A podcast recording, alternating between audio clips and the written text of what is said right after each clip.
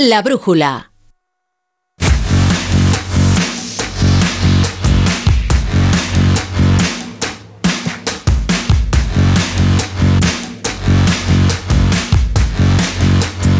Las ocho y media, las siete y media en Canarias, la brújula del Radio Estadio con Edu Pidal. ¿Qué tal, Edu? ¿Qué tal, La Torre? Muy buena. Ya te decía que había sido un fin de semana intenso y eso provoca que sea un lunes de mucha actualidad, de mucha noticia, sobre todo en Barcelona, para bien y para mal. Para mal en la parte azulgrana, con el nombre de Xavi sobre la mesa, después de lo que anunció el sábado, dejará el Barça el 30 de junio.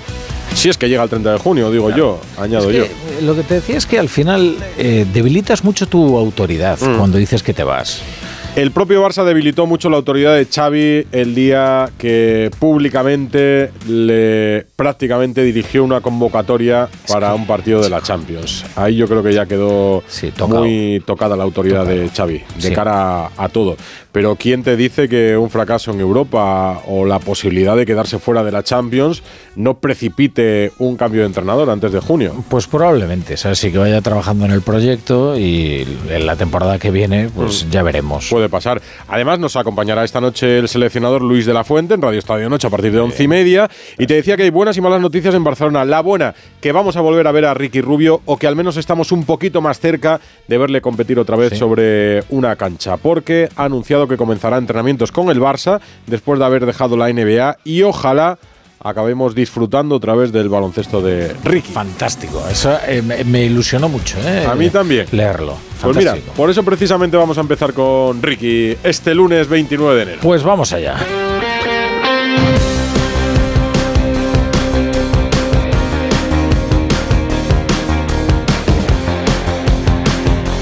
La brújula de Radio Estadio. Edu Pidal. No hay semana que comience tranquila en los últimos tiempos. Ese terremoto iniciado en Barcelona tras la derrota con el Villarreal ha movido como nunca los cimientos del club. Que mira que tiene experiencia en los últimos tiempos en sobrevivir a diferentes crisis, ¿eh? desde la salida de Messi a los dispendios económicos de Bartomeu, el caso Negreira, las palancas, que no será por problemas. Pero queremos empezar con esa buena noticia, que aunque no lo crean, el deporte también es un generador de buenas noticias. Y la de esta mañana me ha alegrado especialmente. Ricky Rubio está un poquito más cerca de volver a competir en una cancha. De momento va a empezar a entrenar con el Barça. Albert Arranz.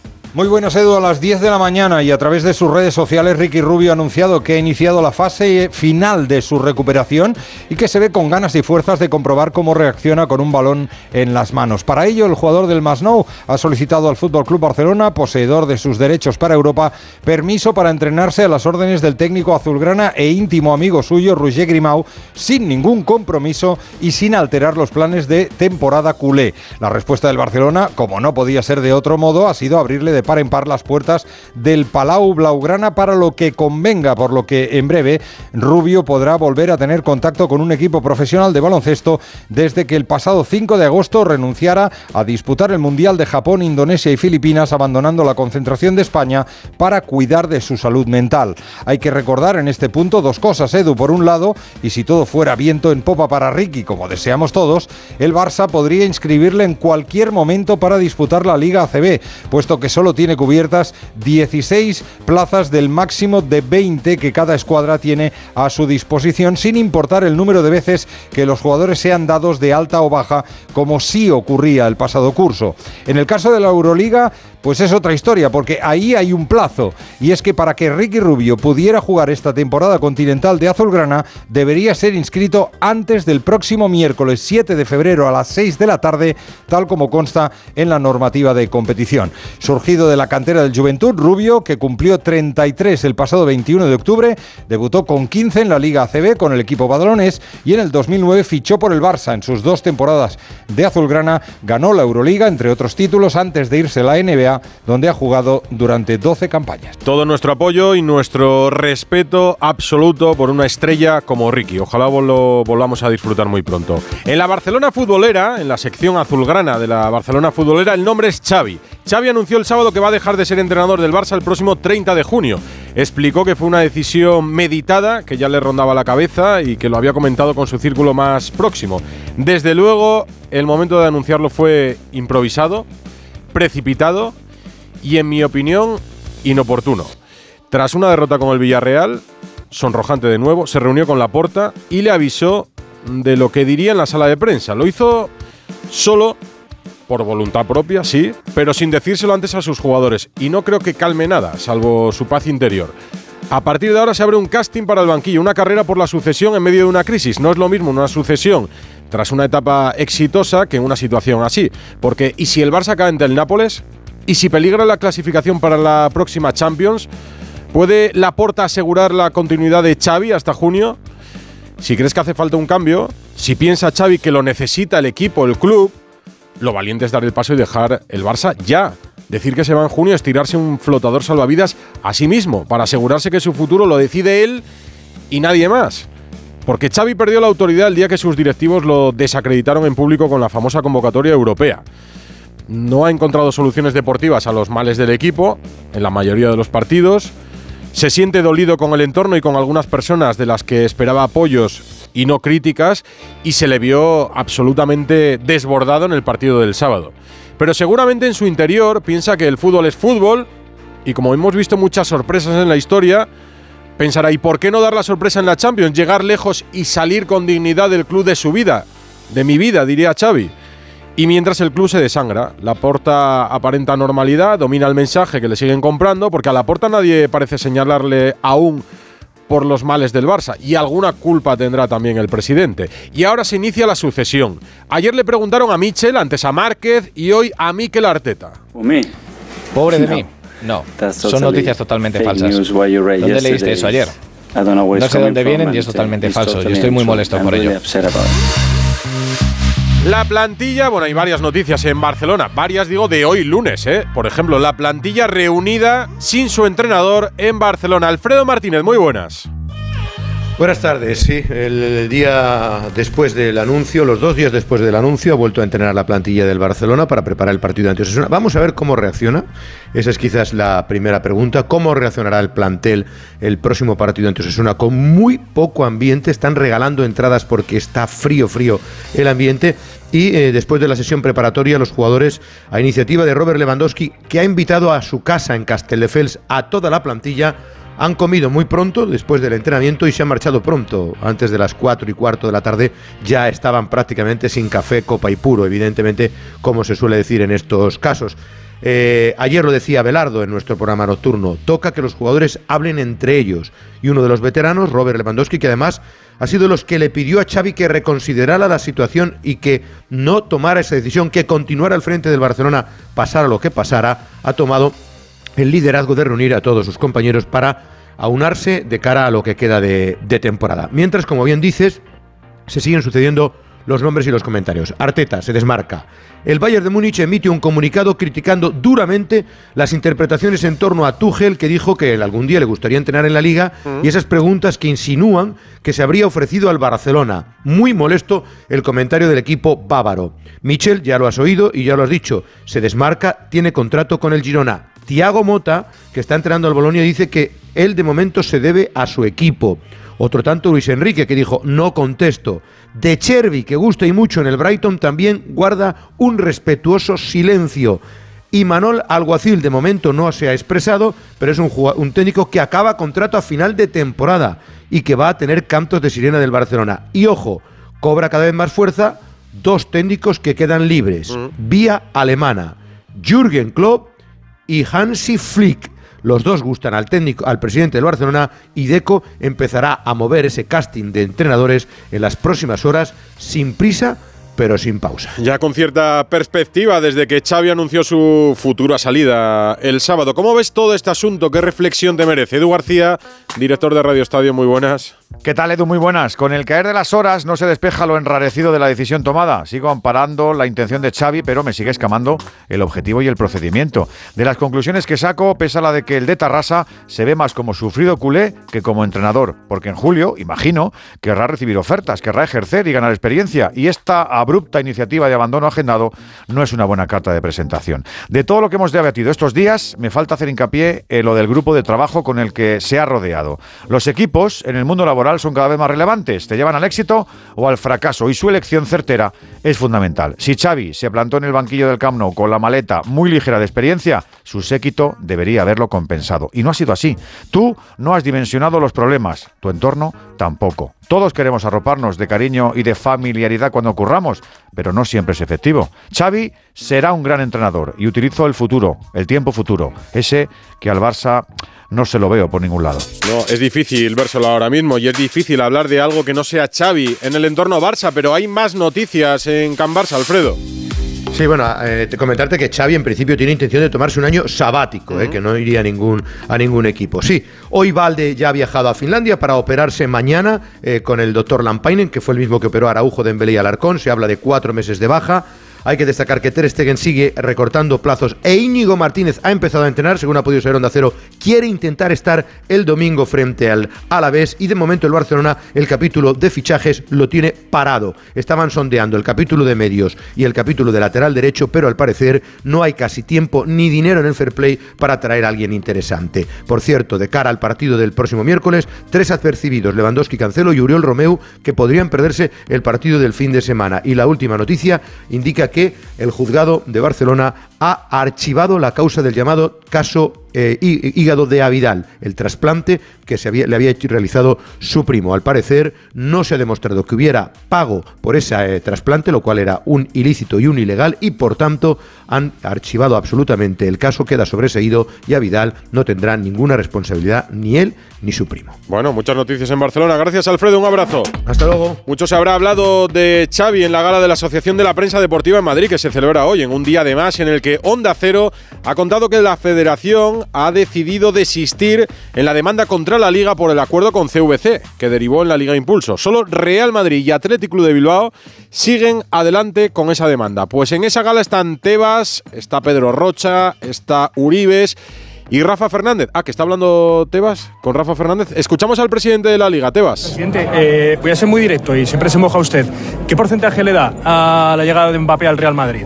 Digo que creo que altas, no te voy a decir con número, pero creo que altas, no sé, porque es una opinión personal, ¿no? El jugador 26 años, eh, el PSG no, parece que lo está medio dejando descartar, pero bueno, dependerá del Real Madrid, de su presidente y de lo que esté dispuesto a apostar, porque yo creo que el Real Madrid también hay que pensar que la llegada de Bellingham pues ha hecho que ya tenga Madrid una estrella, Vinicius es otra. Eh, es necesario para el Real Madrid, decirán ellos, pero si le doy altas en que si el jugador quiere ir al Real Madrid, pues le doy altas.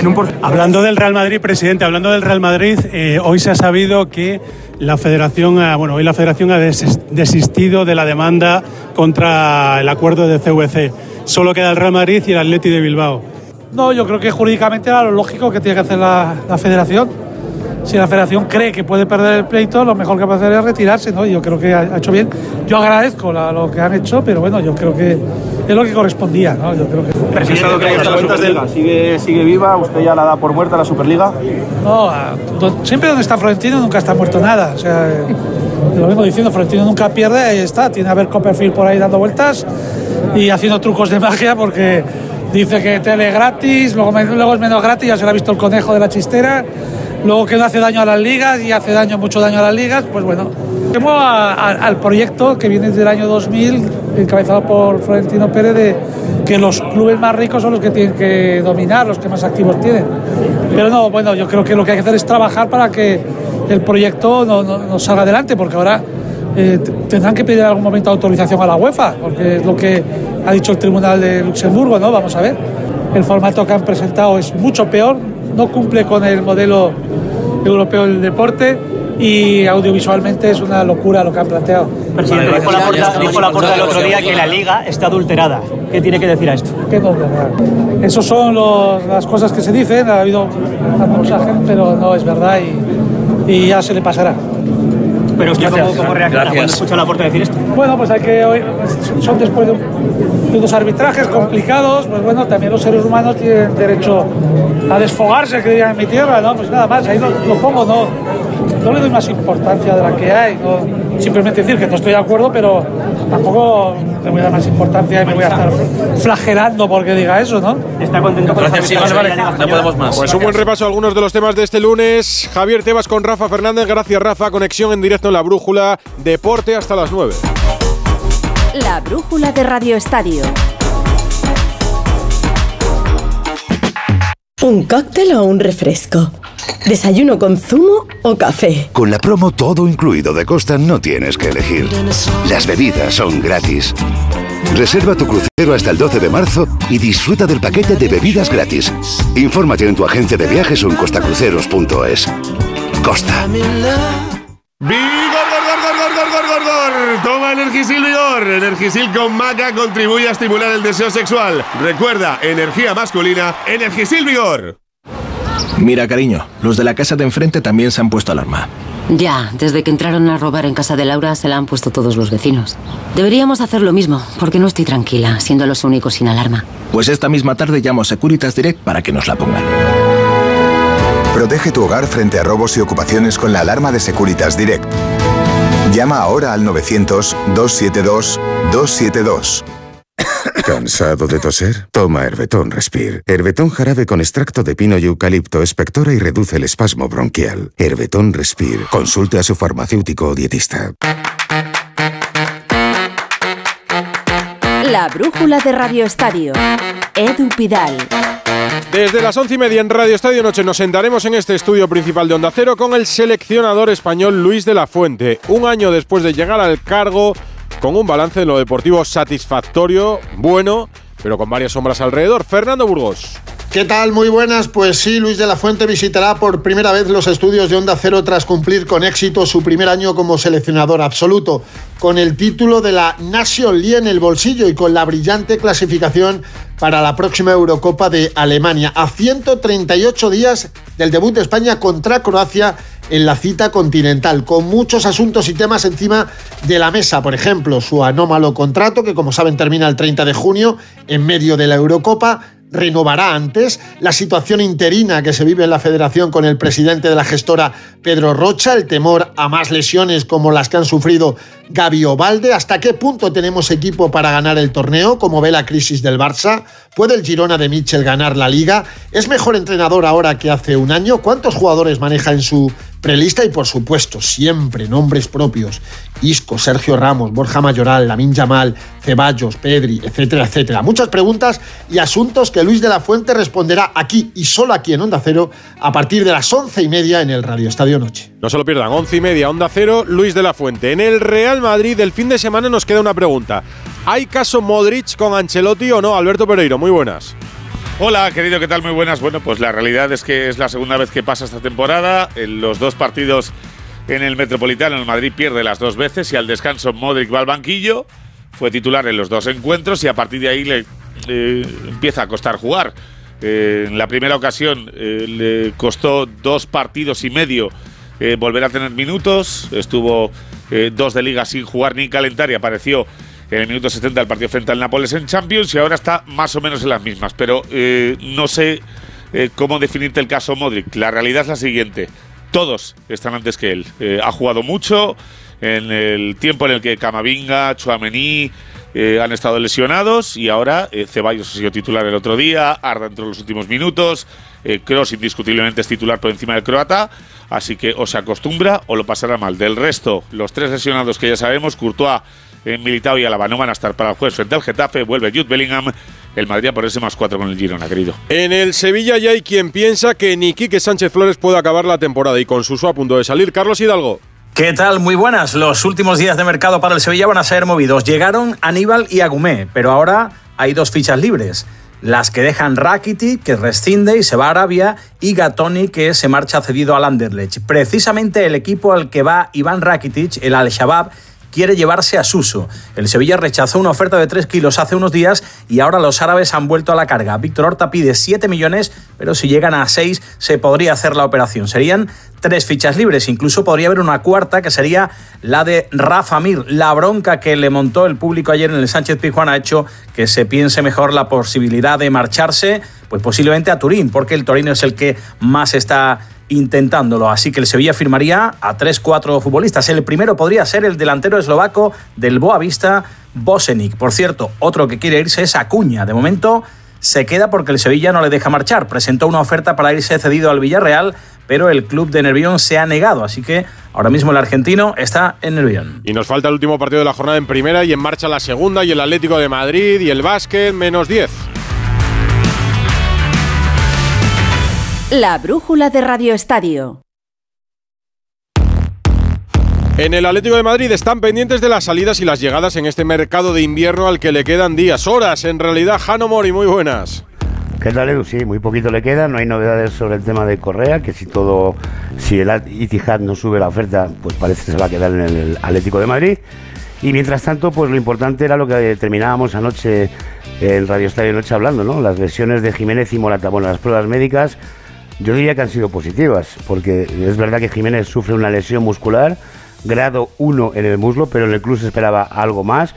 Va a estar de baja entre dos y tres semanas, es decir, se pierde el partido del Rayo, el derbi ante el Real Madrid del domingo, la ida de la Copa del Rey del Club, los partidos de Liga Sevilla y La Palma, pero el objetivo es que esté para los octavos de final de la Champions el 20 de febrero frente al Inter de Milán. Es verdad que con su presencia la Leti había mejorado en defensa, en las últimas tres victorias ha mantenido la portería a cero. Y Álvaro Morata, también sometido a pruebas, no hay lesión, tiene unos isquios tocados por un golpe, pero no va a jugar el miércoles ante el Rayo por precaución, pero va a llegar o puede llegar para el derby del próximo domingo eh, ante el Madrid en el Estadio Santiago Bernabéu. En el día en el que Soyunchu se ha hecho oficial, va cedido al Fenerbahce hasta final de temporada, que se ha presentado a Vermeeren, que ha dicho que lo que más le ha impresionado del club en estas primeras jornadas ha sido la afición y el estadio y que su ídolo futbolístico es Iniesta y a la espera de que mañana se presente a Moise King, eh, bueno, pues como ves muchas cosas en la actualidad rojiblanca, mm.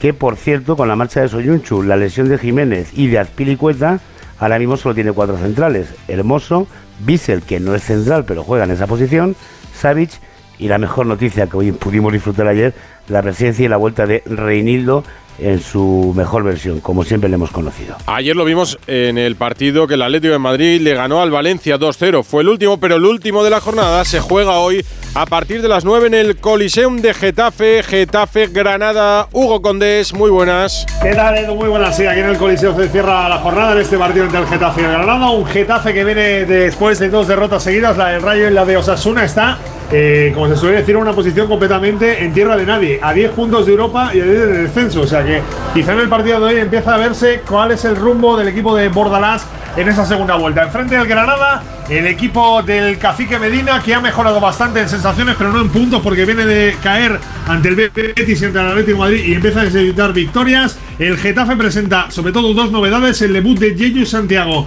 este chico que ficharon este mercado de invierno de la cantera del Valencia, que ya debutó en la división con Bordalás con 17 años, y el Granada que repite el equipo que jugó contra Atlético Madrid con una novedad: entra Areso en punta de ataque en sustitución de Lucas Boye. Arbitra García Verdura, González Fuertes en el bar, 9 de la noche se cierra la jornada 22 con este Getafe Granada. Y hay un partido en segunda división desde las 8 y media en juego en Valladolid, en Zorrilla, Valladolid, Racing de Santander. Héctor Rodríguez, hola.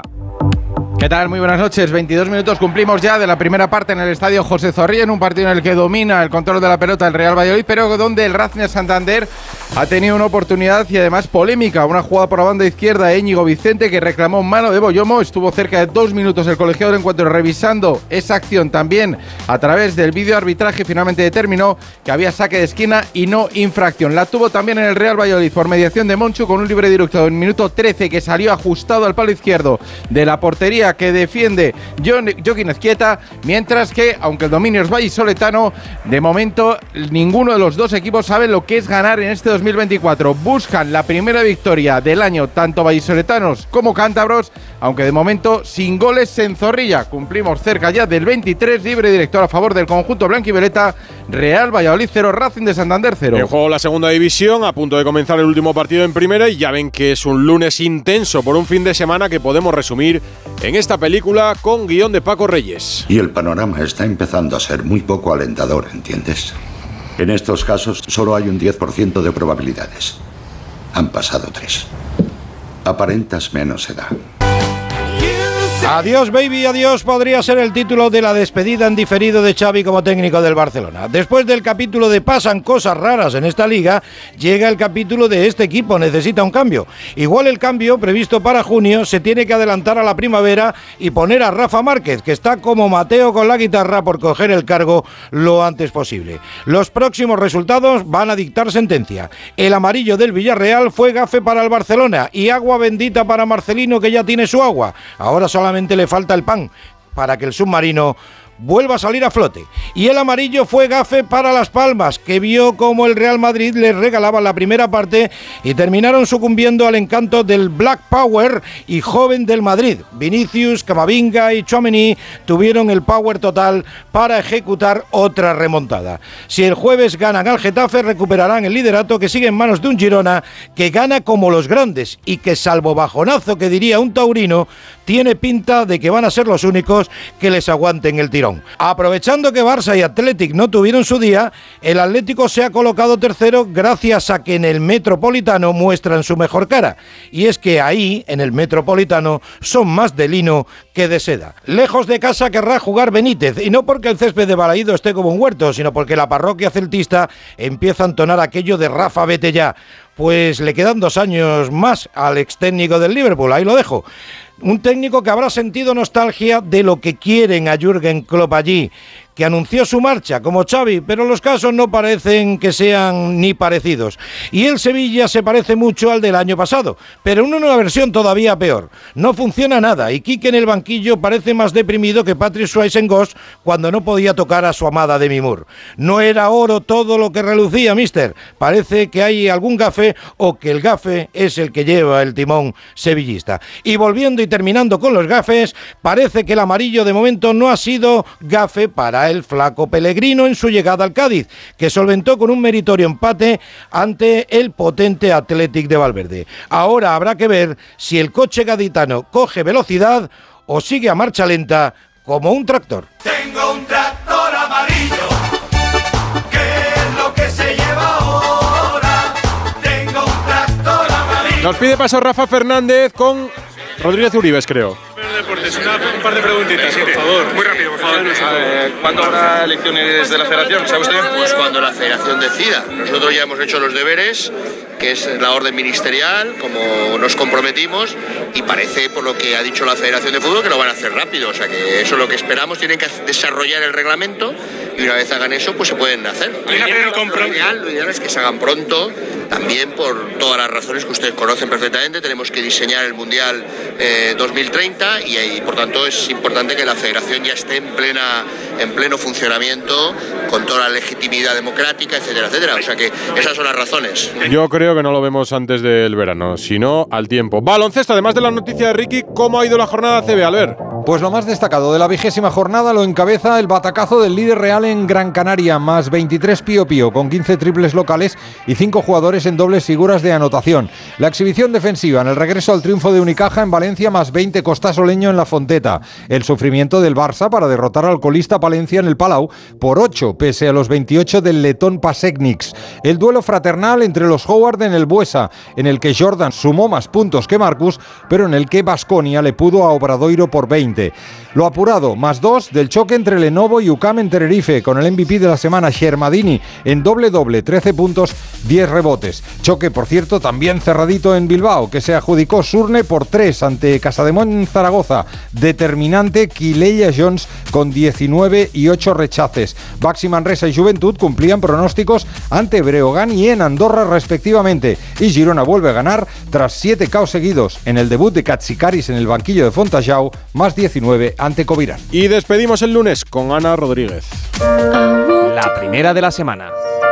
Es cierto, Edu, que los focos de este Open de Australia los acapara merecidamente un extraordinario Yannick Sinner, pero quería hablar de la no menos espectacular Arina Sabalenka, ganadora en Melbourne en el cuadro femenino, el segundo Open de Australia consecutivo para la tenista bielorrusa. Una tenista, la número 2 del mundo, con tan solo 25 años, llamada a dominar el circuito, aunque no lo ha tenido fácil. Como muchas otras y otros deportistas, Sabalenka ha tenido que acudir a la ayuda de profesionales, a la ayuda de un equipo de psicólogos para controlar problemas de ansiedad dentro de la pista. Hace tan solo dos años llegó a hiperventilar en el banquillo preocupando a la juez de silla. La bielorrusa le dijo que no podía sacar, hizo 21 dobles faltas. Me volvía loca en la pista, solo quería ganar y no disfrutaba del proceso, confesó. Se puso en manos de profesionales, se rodeó de un gran equipo y el resto llegó solo gracias a su talento. La bielorrusa además se ha posicionado en contra de la guerra en Ucrania, compite en el circuito sin bandera, aunque y a pesar de ello, alguna jugadora de Ucrania que se ha tenido que enfrentar contra ella se ha negado a darle la mano en la pista. Sabalenka dice que lo entiende, una jugadora madura, serena y enormemente talentosa que quiere poner el mundo del tenis femenino a sus pies.